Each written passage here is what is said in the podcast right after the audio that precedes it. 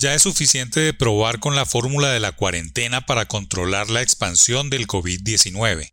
Las cifras de los crecientes contagios demuestran que obligar a las personas a estar confinadas en sus casas por días, semanas o meses enteros no ha funcionado y que esa estrategia para mantener el virus a raya no ha dado resultados a la luz de los números que nos aportan las comparaciones con países en términos de contagio y muertes.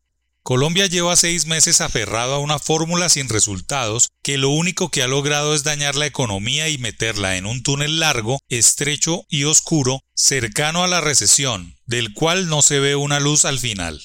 Los mandatarios locales deben entender que el país cabalga entre picos y curvas sin adelgazar, al tiempo que la economía muestra que entre abril, mayo y junio el Producto Interno Bruto registró la caída más grande de la historia si nos atenemos a las cifras archivadas desde la Gran Depresión en 1930.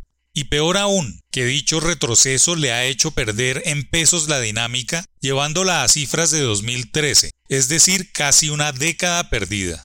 En el segundo trimestre del año, el PIB fue de menos 15,7%, la peor cifra de la historia económica moderna en medio de la crisis generada por la pandemia. Claro está que el chivo expiatorio de esta triste noticia es el virus, pero también está la fórmula para abordar el problema.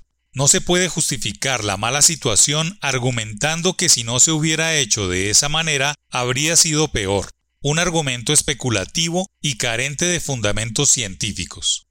Algo muy malo se ha hecho en las distintas ciudades colombianas, pues ni los contagios bajan ni las muertes menguan al tiempo que el desempleo sube y la economía sigue con saldo en rojo. Todos los actores económicos esperaban ese porcentaje en rojo basado en la tendencia internacional.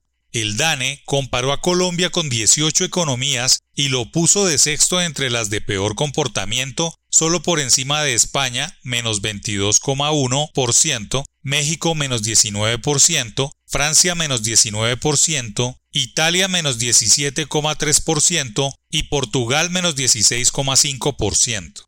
El país se ubica por debajo de Corea, cuya economía cayó 3%, Indonesia que reportó menos 5,4%, Estados Unidos que tuvo menos 9,5%, Alemania menos 11,7%, la Unión Europea menos 14,4%, entre otras. En la Alianza del Pacífico, Chile tendría mejores cifras y Perú estima una caída de 31,9%.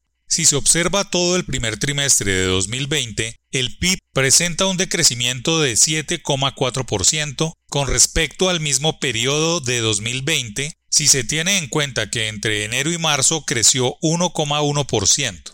Las actividades más golpeadas fueron el comercio, la reparación de automotores, el transporte y el alojamiento.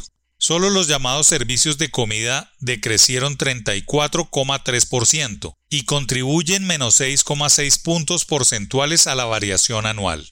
En lo que tiene que ver con las industrias manufactureras, decrecieron 25,4% y la construcción, el mayor generador de empleo y dinamizador de la economía, registró números en rojo de 31,7%.